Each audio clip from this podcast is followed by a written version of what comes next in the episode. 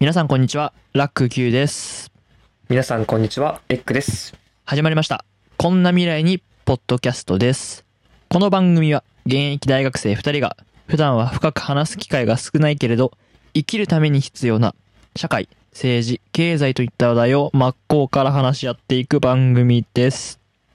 はい。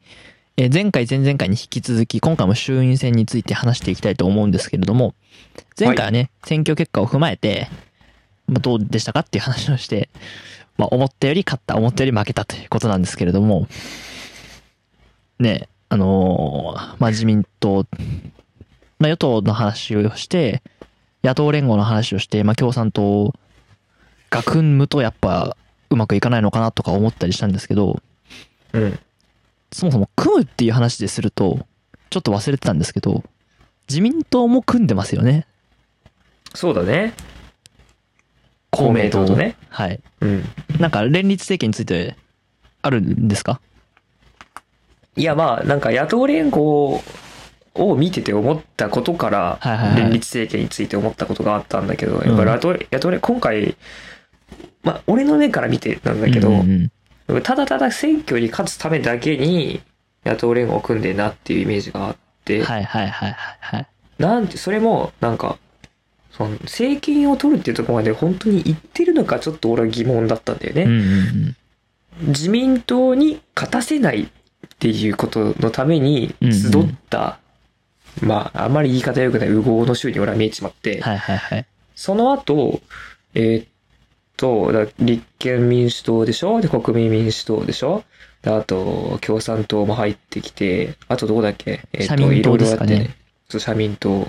令和新選組もだっけ、まあ入ってますね。入ってるね。こんなにたくさんの党がいて、この人たちがもし連合で統一候補で勝ったとしたときにう、ん。どうやって内閣を作るの？政権を運営していくの？これって連立政権になるんだよね。どうすんの？って。めちゃめちゃ公約あるでしょって思って、はいはいはいはい。絶対バラバラになるよ。って俺は思ったのね。はあ、はあはあはだから、その候補者選びで、そもそもごたごたしてる人たちが、果たして連立政権として連携できるのか。あ、うんうんうん。で、連立政権ってどうやって運営するんだろうっていうふうに思って、はいはいはい。その、うーん、絶対、まあ自民も公明もさ、はいはい。ちょっと方針合わなくて、摩擦が起きる時あるじゃん。うんうんうん。だから、なんだろう。連立政権として、うん、政権が生まれるっていうことは、いいのか悪いのかとか、うん果たして、ど、どうなんだろうどういうことなんだろうっていうのが、ちょっと疑問に思ったり、疑問が浮かんだとこなの。どう、どう思います？まず、その野党連合から政権に行けるかとか。うん。野党連合から政権に関して言うと、まあ円満な形では無理でしょうね。うんだっ、て、それができるんだったら最初から一つの党になればいいのであって。そうだよね。てか民主党でよかったじゃん。そう、そうなのよ、そう。民主党でよかったじゃんってなっちゃうから、うんまあできるわけないんですよね。でも俺は最近の動向としてすごく意外なのが、この間ね、選挙結果を踏まえた上で、まあ負けちゃったっていう話も踏まえた上で、共産党の方が、野党連合についてまだ可能性を探っていきたいと思いますっていうふうにコメントしてるのを見たのね。俺それめちゃくちゃ意外だなって思った。うん共産党ってそんな柔軟な人たちだったっけっていう。まあなんか確かにね、こ俺野党連合をしないとすれば共産党だと思ってたから。う、うん。絶対に愛入れないと思ってたから、そこ愛入れたっていうのが意外だったし、まだ可能性探ってんだって思った時に、丸いとこあるじゃんって 思ってたけど。まあでも選挙運営はね、まあ確かにそう言われてしまうと現実的にないかもしれない。で、特にですね、うんまあ、まあ2までだよね。そうだよね。つまりそれを一頭目がメインの一頭がいてそれのブレーキ調整役としてのもう一つの党がいるっていう構図、まあそれはある意味自民党と公明党の関係性に近いと俺は思ってるけど、うん。まあそう、それしかないよね。4つも5つもできるわけないよね。だってね、大臣の数とかもね、調整しなきゃいけないんだろうから、うん。厳しいよね。特に、例えば国民民主党と、令和新選組では、いわゆる立ち位置、右左の立ち位置とだいぶ離れてるし、うん。まあ、なんとも言えないっすよね。うん。でも、まあ、だとしたら、じゃあ野党連合って意味あったのか？でもやっぱりそこ、それでもなお、でもね、うん。思うのは、うん確かにその話を聞かされると、まあうまくいかないかなって思うし、うん。思うし、選挙結果がこうだったってことは、うまくいかないだろうなって思ってる人が多かったのも事実だと思うのよ。だからこの結果になった。うんやっぱ野党連合って無理があるんじゃないかと思ったから入れなかったってことだと思うんだよね。だからその結果に関してどうこう言う気はないんだけど、それでもなお、自民じゃない方がいいだろっていう思想は、あ考えはあると思う。ああ。もしかしたら奇跡的な、まあ、奇跡的なっていうほど信じてないわけじゃないけど、俺は。うんうんうん。でももしかしたら国民の支持が得られれば、うまく折り合いをつけて、立憲共産党だって揶揄されててもそれを跳ね返して、うまく政権運営ができる未来が別にないわけではないと思ってる。うんうんうん。その可能性を信じて投票して勝てば、そうなるわけですから、うまく運営すればいい。で、俺は何回も言ってんだけど、俺は別に共産党の国になってほしいと思ってるわけじゃなくて、うんうんうん。政権交代っていう制度があるんだったら、政権交代すればって思う。ああ。てか、そのために選挙してるんだからさ、逆に言うと政権交代しないんだったら選挙する意味ないじゃん。まあまあ確かにね、確かにね。本当にね、そういう意味で言うと変わらないのであれば。うん。うん。その、変わることに選挙の面白みというか、醍醐味じゃん。変わる可能性が残されてることに。その、ね、ただの信任投票に近くなっちゃうわけじゃん。今回も与党でいいですね、うんみたいな。そうするとやっぱ形骸化していくかなと思うんで、別にどっかのタイミングでコロッと変わってもいいと思うし、まあそれで何？えっ、と、立憲民主党を代表、中心とする野党連合が仮に政権を取ったとして、うまくいかなかったら、別に、次また自民党がやればいいんじゃないって思う。やっぱやらせてみて決まることだと思うんだよね。最後は。うんうん。最後の最後。うんやっぱり自民党ってやってる期間長いし、って俺は思っちゃうから、そういう意味で言うと別に、それでもいいなおって、お俺みたいに思う人がいるのであれば、やっぱり野党連合してでもそっちに入れる人とかってのはいるかもしれない。っうんうんていうところかな。うん。なるほどね。じゃあその、例えばその4年間に、うん。こうなってほしいっていう大きな理念があって、あの、自民党から、まあ、野党連合に入れるっていうことだけじゃなくて、なんだろう。うーん。その後の政権にはあんまり、その、運営の方は結構難しいかもしれないけど、うん。でも一度、こう変、何かを変えてみるっていうために、うんうん。野党連合に投票するっていう選択肢がありだったんじゃないかっていうことだね。うん。と俺は思うけどなるほど。ただまあ国民の結果としてはそれがありなしだったってことだよね。まあ、なしだった。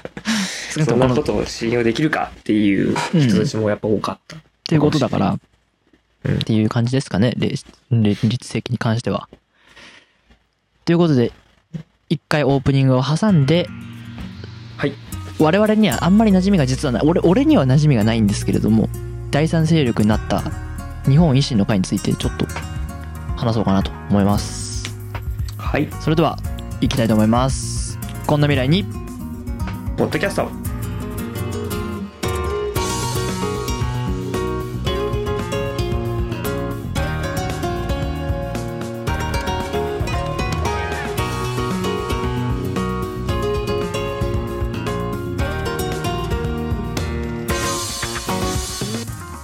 ははい、えー改めましてラック Q ですエッグです。今回も明るくやっていきたいと思います、はい衆院選についてまあずっと話してきたわけなんですけれども選挙結果の話をちょっとまた飛び飛びで申し訳ないんですけれどもえっとにそもそも日本維新の会なのか日本維新の会なのかすら怪しいんですよ私日本なはず。すいませんね日本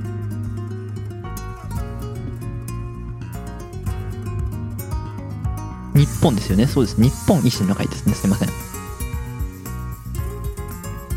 ていうところが、えー大幅に議席を増やしたということで、はい。特にね関西圏強かったですね。まあ、大阪から始まっているからね。うん。まあ大阪維新の会だよね。うん。それで、そういうのをね、中枢メンバーが大阪知事とか市長とかいろいろやってるわけだから。そうそうそうそうそう。安村知事とかね、まあ、あとはもう引退されましたけど、やっぱ橋本さんのイメージも強いし。そうだね。っていうことで。だからあの裏を返すとですよ。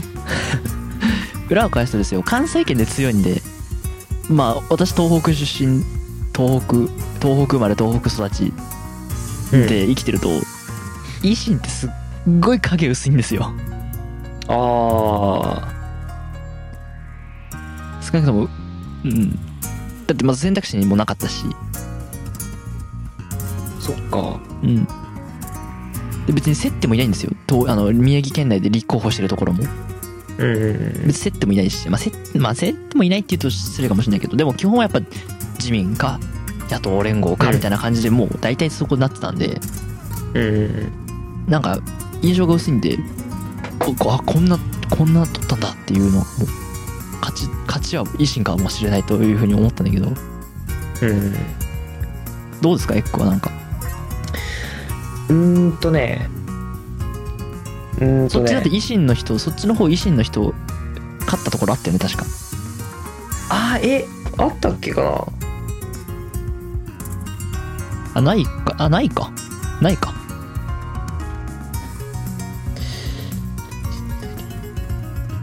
あないか。失礼しました。なないんですね。北海道は、もう NHK のページにないからないか。あ、ないですか。そっか。あれ？そっか。じゃあちょっと気のせいでした。すいません。うん。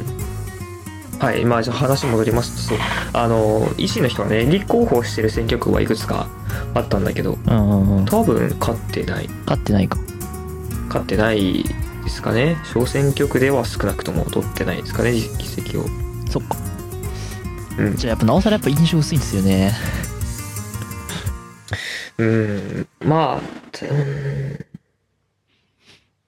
もう俺は信頼感はあるかな、でも。ああなるほどあのーまあ、そうね、野党連合について、まあ、合流しませんって言ったりとか、あとまあ、橋本さんとか、あと吉村知事でね、はいはいはいはいはい。大阪と、大阪府知事の方とかもそうだし、まあ、第三勢力として、あの、こうなんていうんですか、自民党と野党と、こう、対立、完璧な対立でも完璧な協調でもなく、こう自分たちの政策理念を通してるっていうイメージがあるので、なんだっけぜぜひひだけがなんか言ってたよね。まあまあまあまあ、うんうん。やっていくみたいなこと言って確かにね。まああとは単純に俺はイメージの問題ですけど 完完全にイメージですけどなんか選挙終わった後に要するにやっぱ謙虚だったなって印象あった。そのなんかまあ別に政権と政権取ってないから別に勝ったっていう表現ではないですねみたいなこと言う記者会見で言ってたから、あなんかどっしりと構えてるんだなって思ったすごい。あの、目標がね、自民党の過半数を割らせるっていうことだと思うね、確かね。あそうなんだうん。それは達成できなかったっていうあはいはいはいはいのだった気がする、確か。だから、なんか、そういう意味で言ってまあ第三勢力にふさわしいのかもしれないし、うん。もしこのままの勢いがあればね、もしかしたら、与党第一党に、あ、や野党第一党になるかもしれないよね。そうだとかね。思ったりして。ただちょっと私はなんとなく気になってるのは、一応なんかやっぱニュースサイトとかによるって分類されると、維新の会は改憲勢力扱いっぽいんだよね。ああ。絶対反対っては言ってないんだよね。うん。ってなると、実を言うともうすでに、もしも維新の会が改憲派だとするならば、例の3分の2を超えてるんですよね、確か。うん。発議できちゃうわけだ。そう。これは、岸田さんはあんまり憲法について触れてないんですけど、うん。これはにわかに憲法改正の話が出てくるのかと思うと、どうなんですかね。ちょっとやっぱり私は一応憲法改正にはあ賛成の立場取って反対なんで、うんうんうんうん。なんかそこはなんとなく気になる。で、やっぱなんかちょうどこの間のニュースで、えっと、まあ、可能性について示唆するような話を維新の会の人がしてたので、その憲法、あその、なんだっけ、憲法の改正の発議をする前の段階のその会議みたいな、その委員会だかを、ちょっと活活発に活動させていくみたいな、動かしていくみたいな。これまではやっぱ、ボイコットしてる党とかがあったみたいな風に言ってて。っていうのがあって、なるほどなと思いつつ、発揮する日もね、近いのかとか思っちゃったりするんだけど、どうなんですかね。どうなんでしょうね。えっとね。あの、そうそう、あの、維新の会は、えっと、ちょっと俺の調べた、はいはいあはいの。、報道によると、うん。あの、憲法改正の項目に、例えば教育無償化を入れましょうとか、はあ、はあはあはあ、っていう風な公約を掲げてるので、まはいはいあそういう意味で言うと、憲法改正あり派なんでしょうね。うんうんうんうんうん。なのでまあ内容、やっぱ内容次第じゃない？そうね。だからまあ自民と方向性は違うんだよね、別に。うん。あの、自衛隊関連にはあんまり研究してなかったんじゃないかそうだね。あとは憲法裁判所を作ろうっていう案も出してみたいですね。ったね。うん。うんうん。憲法裁判所は日本にやっぱ馴染みがないですけど、どこだっけ？あの、ドイツだっけか。積極的。ドイツじゃなかったっけ？ドイツだったと思います。そうだよね。うん。そうそうそう、そうですね。ありますよね。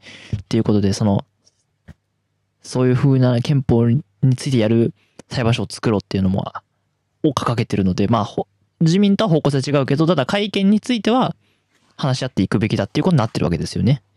うん。まあ、だから、どうなんですかね。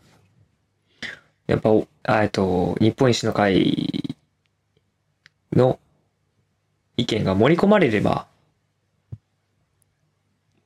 じゃないですか？そう、なるほどね。ところが、でも折り合いが、でも自民と維新で折り合いがつかなかったらどうすんだろうね。それはまあ反対か賛成かはやっぱ決めなきゃいけないじゃん。ああ。なんか、どっちも盛り込もうってなるのか、うん。あるいは、お互いに牽制して結局話が進まなくなるのか、どっちなんだろうね。うーん、まあ結局折り合いつかなかった時どうなんだろうね。例えば党議拘束なしで議員で判断任せますとかってのもありかもしれないけど。ああ、なるほど。うん。まあ、や、まあ、私は少なくとも、まあ、その、憲法裁判所に関してはちょっとまだ私が勉強不足で、無償化はまあ、まあ、盛り込む、うんまあ、盛り、そこだけ聞くと別に悪いことじゃないかなとは思うけど、まあ、やっぱ、でも自衛隊に関しては私は明記はちょっとなって思ってるんで、てか、やっぱ自民党が目指してる憲法改正案にはあまり賛成できないので、うーん。けん。やっぱ、複雑であるがゆえに難しいよね。その自衛隊周りのさ、はいはいはいはい。憲法、そのど定義でしょ。武力かどうかとかのさ。うん。まあなん変ええたところでどっかに歪み生まれんじゃないのかなとは思ったりするので。ー、ってところが、公明党は賛成するのかな？その、えっと、自自衛隊に関しての憲法改正。はいはいはい。どうなんですかね？ちょっとし、うん。調べてみますか？公明党はね、あの、加憲って言ってる、加えましょうって言ってるのは把握してるけど、何を加えましょうって言ってたんだっけ？やべえ。忘れちゃった。はいはいはい。まあ一応、憲法の中に、えっ、と、なんか公明党が党として出してるページに、えっ、と、救助については戦争の永久放棄平和主義の定めは守りつつ、自衛隊の存在や国際貢献について議論していく必要がありますっていうような、なんか簡単に紹介してるページがあるので、うんまあ、一応そういう風な方向になってるみたいですね。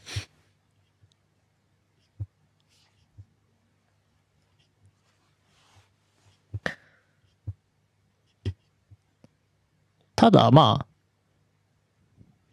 こう、そうね。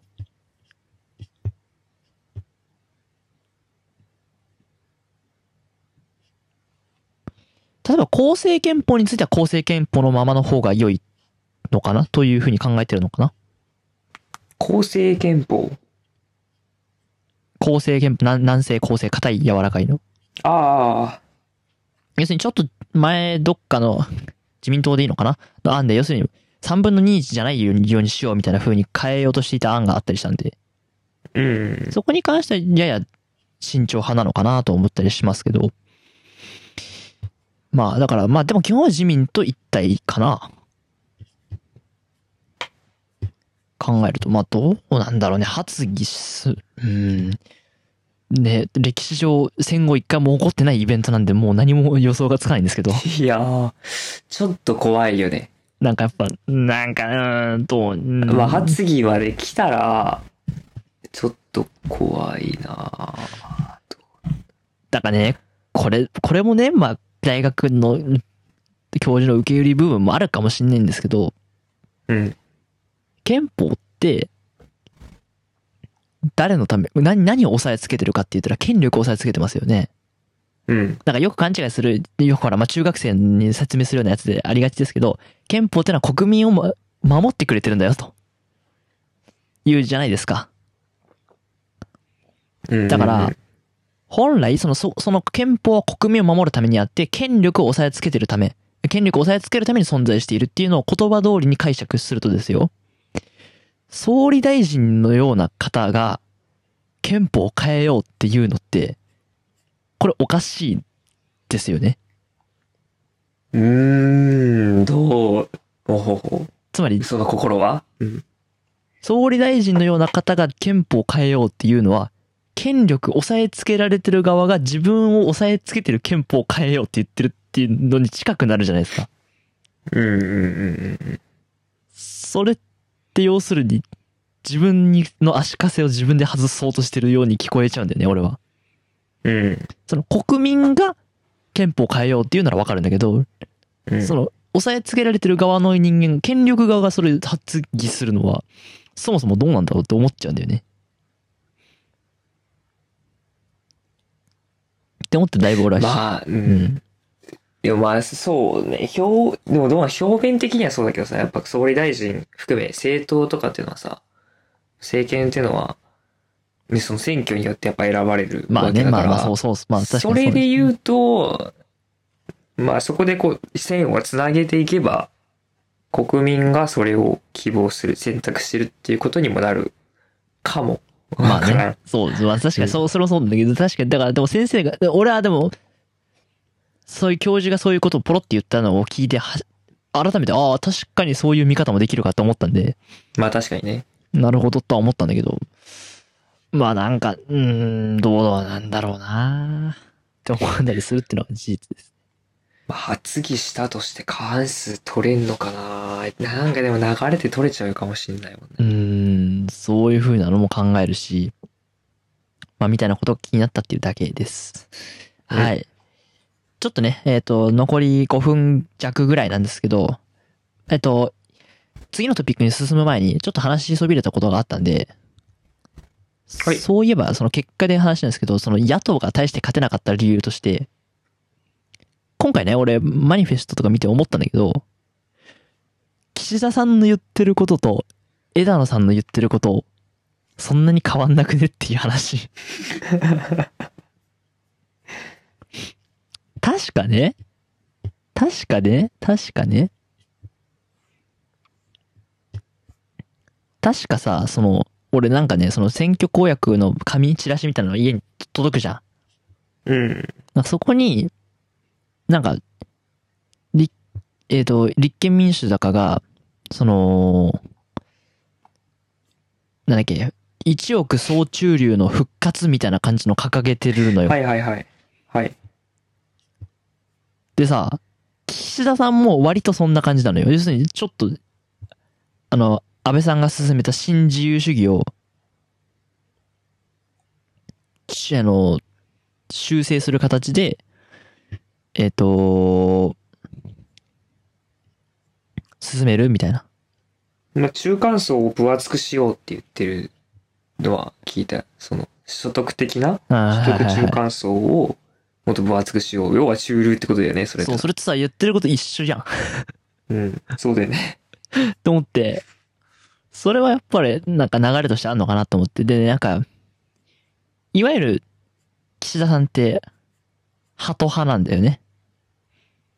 ちょっと穏健派。あで、安倍さんあ。はあと、鷹のね。タカ派なんですよね。うんうん。っていうことで、なんかそこも現れて、やっぱ同じ自民党でも派閥、この番組でも取り上げましたけど、うん。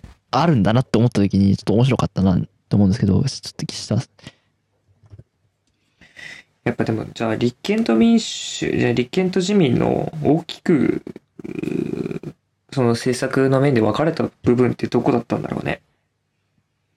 ああ、えーっと、ちょっと待ってくださいね。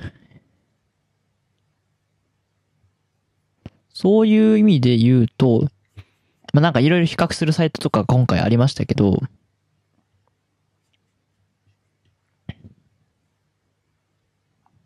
うん。うん結局それぞれの党を見て、ぼやっと全体の印象で俺は投票先を決めたんで、はいはいはいぼやっとって無責任かもしれんけど、うまあ、ん。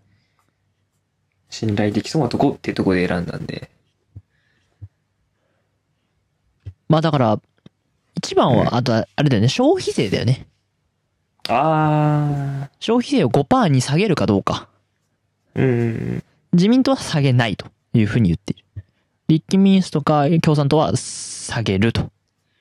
だから、この人たちが政権取ってれば、間違いなく5%に下がったでしょうねっていうところ。まあ、ある。まあ、あとは一応憲法改正の話も触れな、触れてないわけじゃないし、ああとまあそうだね。あとまあ、夫婦別姓とかですよね。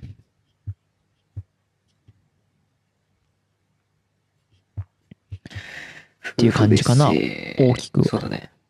うん。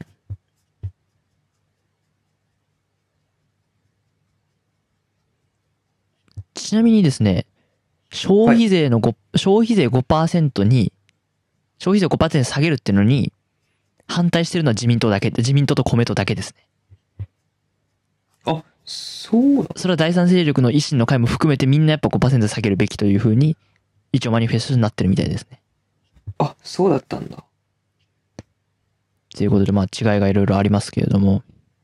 へえ。えっ、と、安保に関しては、まあ共産党だけが、まあ伝統的に反対してるって感じですよね。うん。まあでも今ちょっと正直言うと、やっぱコロナのせいで国内の話の方が注目されてますよね。まあ安全保障で軍備の方に行くのはあんまりないよね。そうね。経済とかの方に目が向くかっていうことで。えっ、と、いわゆるそうですね、ちょっと話戻りますけど、岸田さんは宏池会と呼ばれる派閥になっていて、えーな。はい。池田隼人によって創設、創立されてます。うん。なんか、重なるところありませんかね？岸信介の後の池田隼人さん。そして安倍さん、菅さんの後の岸田さん。要するに、おータカ派であり、憲法改正であり、安保闘争、安保、日米安全保障条約をやったような人たちの後に、うん。えっ、と、池田隼人さんは所得倍増計画ですから、うん。要するにまた経済の話をしだすことによって、ちょっと流れが、話の流れが変わるっていう。のと似てるなって俺は思ったんだけど、なんか、どうなんですか？うん。まあ、いわゆるだからやっぱハト派なんですよね。うん。だからやっぱりハト派、ハト派の自民党と、じゃあ自民党のハト派の人と、立憲民主とか国民民主の人は、まあ、比較的近寄りますよね。思想的には。うんうん。っていうことで、だからやっぱそういう意味で言うと、え話ちょっと戻りますけどね、エッグが序盤に言ってくれた、まあどっちに入れても大して変わんないんじゃないかっていうのは、うん。一理あると思うし、そこから発生して、やっぱりってことは共産と組むっていうことのイメージの悪さはあったのかもしれない。やっぱ共産とは明らかにちょっとやっぱ違いますよね。革新系ですの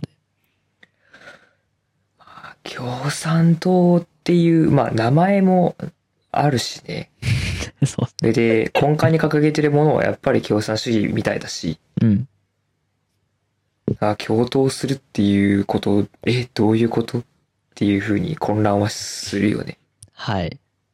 はい。というところで、ちょうど時間が来ましたので終わりにしたいと思います。はい。さあ、え今回は、えっ、と、結果にを踏まえてですけど、ちょっと最後にね、比較しながら総括をしてみたんですけれども、いかがだったでしょうか、エッグ？うーん。いかがだったでしょうか？まあ、いろんなことを話せたので、あのね、選挙、まあ終わった後になっちゃったけど、うん。どの党がこうだ、あの党がこうだっていうふうに話せる機会ってあんまりないじゃないですか。そうだね。うん。友達と話しても、行く？行かない？がやっぱ限界だそうよね。なんだよさ、そう、どこに投票したって聞けない？怖くてうん、そう。まあどこに入れんの？とかさ、あのとダメでしょ？とかあんま言えないから。そうそうそううでも本当は若い人たちほどそういうところに寛容なんじゃないかって俺思うんだよね。おおほうほうほなんか、イメージだけどね。勝手なイメージだよ。だけど、あんまり党がどうとかっていうふうにか、に対して熱くなりすぎないようなイメージがあるので、どれがいいのか、みんなどう思ってるのかっていうのを話す機会って、やっぱこう話してちょっと面白かったし、うんうんもっと増えたらいいなと思いました。う。確かにね、最後に私も付け足すようですけど、まさに言った通りですね、あんまり正当に取られてない人がいて、それはそれでやっぱその方がいいのかなとも思ったりして、俺はちょっとやっぱ正当な話が先に入ってきちゃうから、この人は何党だとかって入っちゃうんだけど、うん。ちょっとまあ知り合いの方でそんなに別に仲良く、あその、いつも一緒にいるようなことじゃないんだけど、その、えっと、小選挙区では誰々さんに入れたよっていうその誰々さんが、あ、それ立憲の人だってなって、うん。比例では自民に入れたんだって。えー。あ、なるほどねって面白いね。あ全く正反対のところに入れんだそういうところに、そういう選択の仕方もやっぱいる人はいるんだと思って、うん。なんかまあ面白かったんですけど。まあだからある意味取られてないのかもしれない。うんうんうんうん。ということでね。えっ、と、もう一回ぐらいですね、選挙について話したい。ちょっと選挙からの次のステップとして、私ちょっとイメージについて話したいので、政治の、政治家のはい。お付き合いいただければなと思います。というわけで、えー、それでは次回も未来に乾杯乾杯。ありがとうございました。ありがとうございました。こんな未来にポッドキャストお聞きいただきありがとうございました。この番組ではご意見、ご感想を募集しています。番組サイトのお便り投稿フォームからご応募ください。番組サイトは lacradio.net ラクラジオ .net です。最新情報はラクラジオ広報のツイッターにてお知らせしています。ぜひフォローしてください。皆様からのご応募お待ちしております。